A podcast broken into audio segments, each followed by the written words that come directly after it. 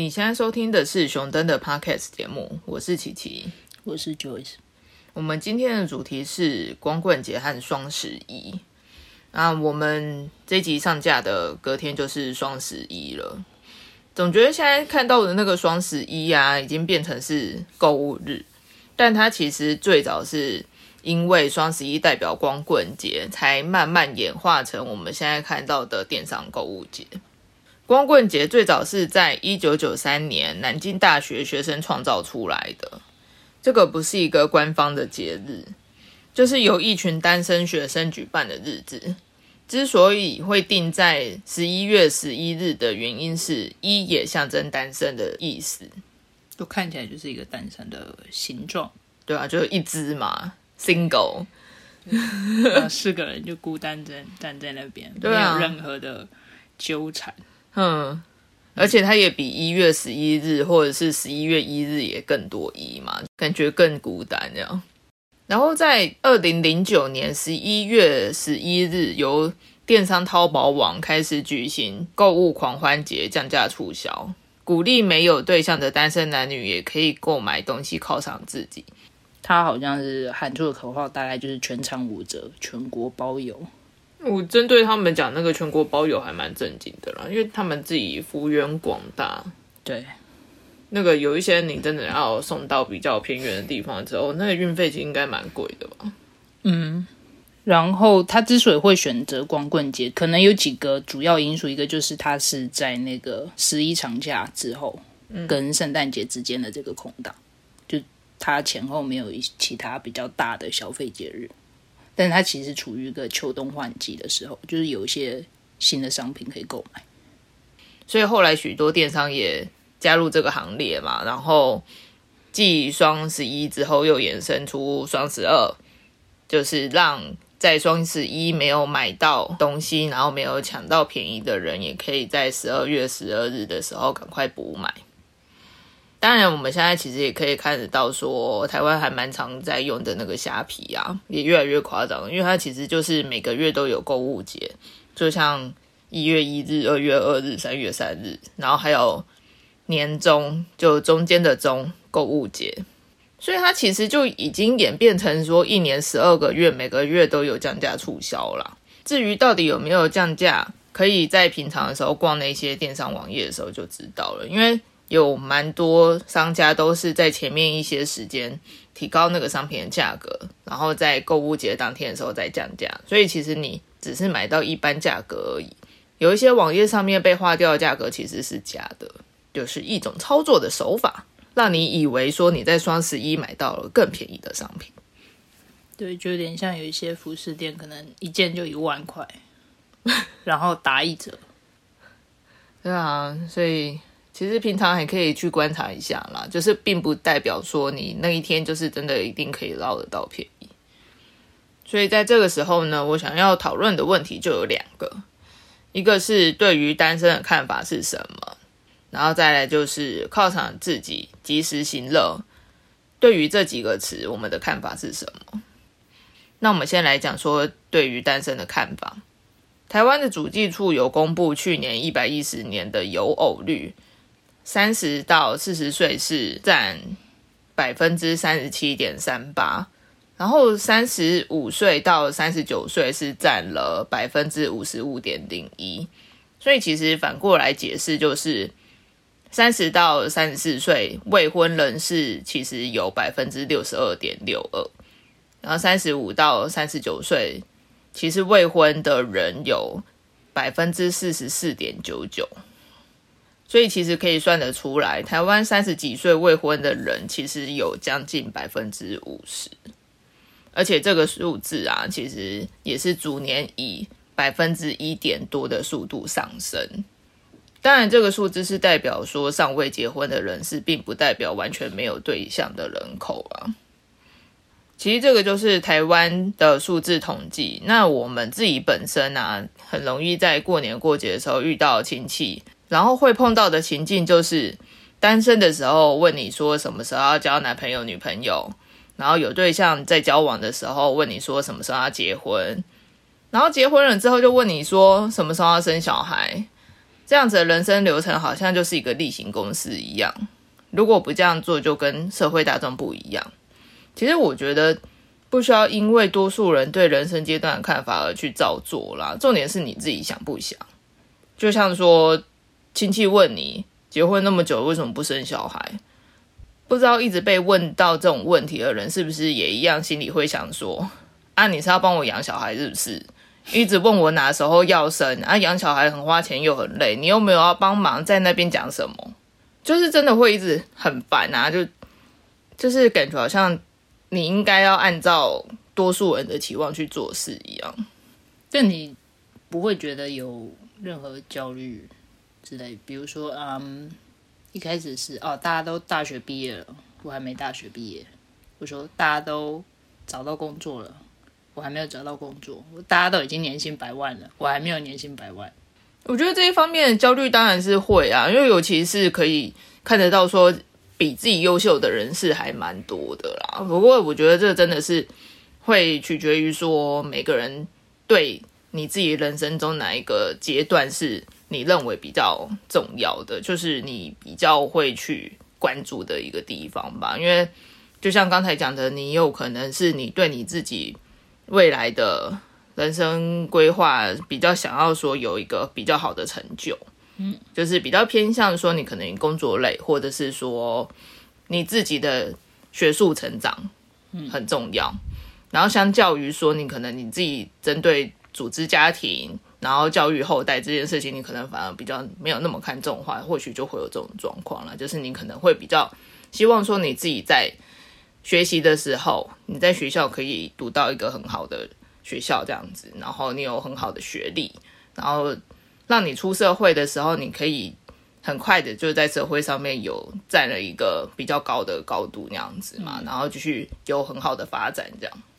所以这真的是每个人的取舍不一样啦。因为其实我也有遇到过说，因为他们家自己是开杂货店的，嗯，然后因为他。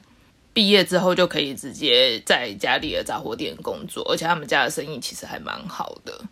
那他自己读到高中的时候，其实就已经有想说，既然他都已经确定说他未来的方向就是继续经营他们家的杂货店，那他其实可以不用大学毕业，这是他的想法。所以呢，他读到高中毕业的时候就没有再继续读书，他就直接回家帮忙。然后，因为他们家生意其实还蛮好的啊，所以其实这中间就是可能他同龄的人都已经在读大学的时候，他就是在家里的店里面，然后很忙碌这样子去赚钱了。嗯，其实我觉得你本身你觉得你自己在某一些条件上面，你认为是已经够用了，你也不一定会按照说我们现在其实大部分的台湾人都读到。的大学学历，那你也必须一定要去达到了，因为既然你之后你都认为说这有没有帮助到你，你都觉得说其实并不是那么必要的事情的话，那你也不一定说你一定要按照说所有人都这样子做，你就得要去这样做了。这个就是每个人的取舍，因为尤其说假设。他真的还是觉得说必须要读完大学，然后再回去这样子工作的话，你其实这中间又会浪费掉你自己的四年时间呢。对，尤其我觉得，特别是特别是像结婚或伴侣这个方面的话，我记得南韩也是有这样的情况，就是那个结婚率下降。我觉得是，其实，在现代社会有很多事情或很多可能可以算是用技术的方式吧去。用另外一种方法来弥补那个需要陪伴这个需求，你将会让我想到说，那个我会发明的聊天机器人这件事情。对，有些人是是支持所谓开放式关系，就是愿意保持恋爱、伴侣或婚姻关系，但是不受单一配偶的限制。我觉得这样子有点难想象了，因为对我来讲，我就是。比较希望说另一半就是忠诚啦，因为我不太确定说他这种关系是指说你跟很多人可以同时保有说我跟你是伴侣的那一种感觉吗？我觉得应该是，就有点像你不会特别觉得我只能跟你交朋友，我不应该跟别人交朋友。可是我觉得那个原本紧密程度就不一样啊。对对，但你知道我的意思，就是嗯，有一点像说，那也是一种关系。那很多的关系都可以接受多项的，那所以像婚姻或伴侣关系，应该也要可以多项，但通常都是双方都可以互相接受这样。嗯，对，我觉得或许这个是我们可能现在还是多数人会比较没有办法。直接去执行或者是去接受的想法啦，或许可能我们时代变迁之后啊，我们保有这样子的想法，对下一代的人会觉得说，就是可能跟我们去想上一代人觉得你很 LKK 那个意思是一样的。对，但反正我是说，我觉得现在很多技术跟思想方面，其实都找到了其他的管道，或者是说其他的方式去。解决这样的需求，嗯，因为有可能对有些人来讲是他没有，他可能需要亲密关系，但是他可能觉得跟别人太亲密的相处，就你要花时间去经营那个关系很累啊，什么之类的，嗯嗯，对，然后就会有一些曲折什么的，对，或者是像如果是呃同性婚姻的话，就有一些地方是没有办法结婚。哦，对啊，或者你要，你有没有选择要出轨？嗯嗯，对，都会影响到。但是说到这个啊，我突然想到，我的前同事啊，其实针对未婚，尤其是女性的时候，他其实给出的评断不是让我觉得很适当了。嗯，因为当时是我前公司有一个高阶主管，然后因为他其实。感觉年纪也有快要到五十岁了，但是未婚，嗯，然后也没有伴侣了。他的个性偶尔就是会比较冲，然后说话比较直接的那一种人，嗯，然后有一点点，可能对多数人来讲，可能就会认为说他比较神经质一点点。然后我前同事就觉得是因为他还是单身的缘故，然后就讲说。啊，就是因为他都没有结婚啊，然后一个年纪比较大的女人，然后就会有这样子奇怪的个性，这样。嗯，但我其实针对这种评论，我自己本身不是那么喜欢了，因为会造成一个人的个性是什么样子，其实他会关系到各种不一样的层面嘛。因为你有可能你自己原本生长的背景，然后还有后来就是你可能你出来工作的时候会遇到的一些事情。还有包含说他到底是对谁这样子做，会不会其实是另外一方的缘故，然后才导致他有这样子的讲话方式，然后跟这样子的选择。我觉得其实会影响到他有这样子的反应，就还蛮多的，而不是说你可以直接归咎于说他就是因为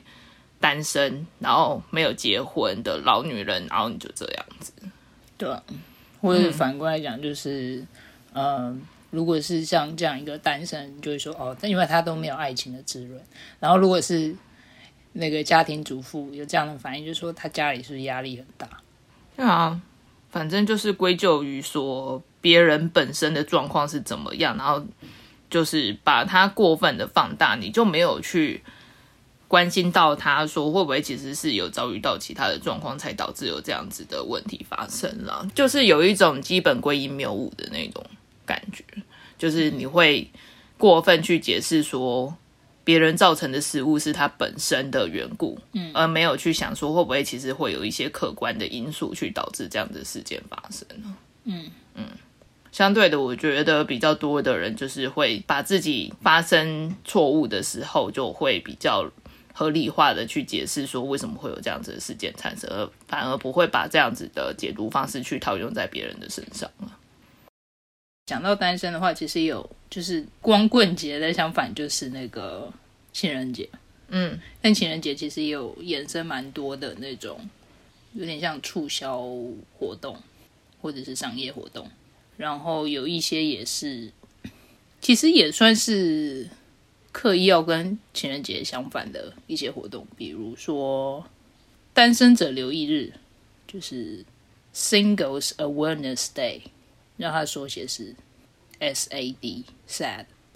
对，这好像主要是在欧美好像比较多。然后这个日期通常是不同国家或不同文化背景的人可能会设定在不同的日期，但通常都会是情人节前一天、当天或后一天。他就是他故意放在那附近哦。对啊，就是其实就是代表说，我知道这是情人节，但是还是有很多其他被这个节日遗弃的人，嗯，或者说好像没有什么机会可以参与这个节日的人，需要你们的关心那种感觉。有些人是这样觉得，然后有一些人是觉得，就是情人节已经变成贺卡节日，就是它的重点变成要消费，就是你要买东西送人。而不是真的去表达你的心意，然后或你对对方的感激之类的。对，其实我觉得原本商家就是会按照各种不同的节日，然后去应对所有不一样的理由去做送礼的这个动作，因为他其实原本的目的就是必须要去推销他的产品。那他既然可以搭上这个顺风车，那当然还是搭。就像你过年过节的时候，你还是希望说你可以买礼盒嘛，所以有一些食品厂，它就可以把它。平常的一些食品，然后去包装成一个礼盒的造型，然后让你过年过节的时候，你可以去买他的礼盒去送礼嘛。就我觉得这个应该就是有一些人会反对消费主义的一个原因，因为原本会觉得没有你公司或者是企业制造出这些产品或提供这些服务是为了满足我们的需求，但现在反而变成是要刺激我们的需求。才能填补你生产的这一些产品跟服务的缺口，嗯的那种感觉，就好像不是我们被服务，是我们要去满足那个服务。现代人在光棍节那一天，通常的庆祝活动都会是聚会、狂欢、购物，嗯，但是也有相亲，或者特别选在那一天要结婚。然后，如果你在那一天脱单，你知道就会变成完成你的脱光节。脱离光棍，对，脱光。后来就衍生很多各式各样的奇怪的术语，对，这是其中一个。那第二个我们想要讨论的议题，就是针对于犒赏自己还有及时行乐的看法。其实我认为犒赏自己在某一些行为模式上面是有帮助的啦，就像是养成习惯的三个步骤嘛。第一个就是给予提示。然后第二个就是惯性行为，然后最后一步就是奖励。所以其实针对于奖励，就是一种犒赏自己的行为嘛。举例来说，如果你想要养成早晨运动的习惯，可以在前一天晚上先把运动服拿出来放在你看得到的地方，然后隔天早上起床的时候，你只要看到运动服就可以保持穿上，然后出门去运动的行为。持续一段时间之后，你就会发现你的健康状况还有体态变得更好了，让你感觉到这段时间的惯性行为带给你的好处，使得你更容易继续这个行为，直到你养成习惯。所以，就是经过这一连串三个步骤的方式，还蛮多的原因是在于你后续还是有得到好的回馈。不管是说你可能你做这件事情本身带给你的附加价值，或者是你事后另外再给自己一些奖赏，或许你可以去吃一个美食，或者是说你坚持然后达到了某一些习惯之后，你可以好好放松一下。就是针对这一类的犒赏，在你自己想要养成习惯上面都会有一些帮助了。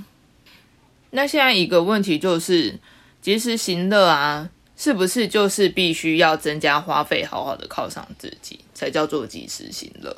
其实我觉得人的快乐啊，除了物质上面获得的快乐之外啊，还有许多并不一定是要花钱就可以得到的。就像是你在工作之余，可以多花一些时间去陪伴家人啊，还有朋友，你和他们的互动中或多或少也可以带给你一些快乐嘛。还有就是去学习一些新的技能啊、新的知识啊，带给你充实的感受。其实这个就是对于有成长型人格的人身上，他们也可以从中获得快乐。可能你去上课或者是找教练还是老师，也需要花钱啊。但是其实跟获得物质的短期快乐相比，内在获得的成就和快乐，其实可以维持比较长的时间。我前阵子看了一本书，叫《重新认识你自己》，然后你要观察自己，然后观察你的恐惧是什么。那快乐其实也是，就是你觉得这件事情会让你快乐，然后你要再进一步去审视，说我真的是因为这件事情本身而感到快乐吗？嗯，还是就是我依照那一些标签或那一些判断方式，然后觉得我自己应该是要快乐的，就有点像说什么怎么可能？我已经有名表、豪华跑车，每个人都很羡慕的工作，我怎么可能还不快乐？嗯应该要很快乐，嗯，或者说我现在没有，所以我要努力追求到那一些东西，然后我才会快乐。对啊，因为其实这样子讲起来，其实也有一些是以大众对美好人生的看法而去下的定义。嗯，所以很多人都会因为说自己是拥有还是没有拥有这一些被下定义的东西，就应该要感到快乐，或者是你没有拥有就感到不快乐这样子。